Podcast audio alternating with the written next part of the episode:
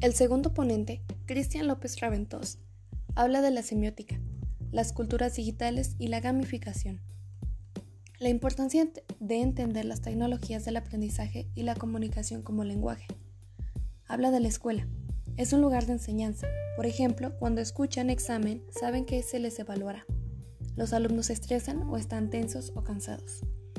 Esos elementos se conectan con el signo, en este caso el examen son la producción de una cultura y pasa de igual manera con las imágenes. Por ejemplo, el signo de Apple denota tecnología y connota prestigio y poder. Significa que todos los signos son comunicación. La cultura es comunicación. Para que ésta siga trascendiendo necesita de la comunicación, que se debe de plantear cuando se piensa en gamificación, en parcialidad, en hacer diversas las dinámicas que no son de alguna manera.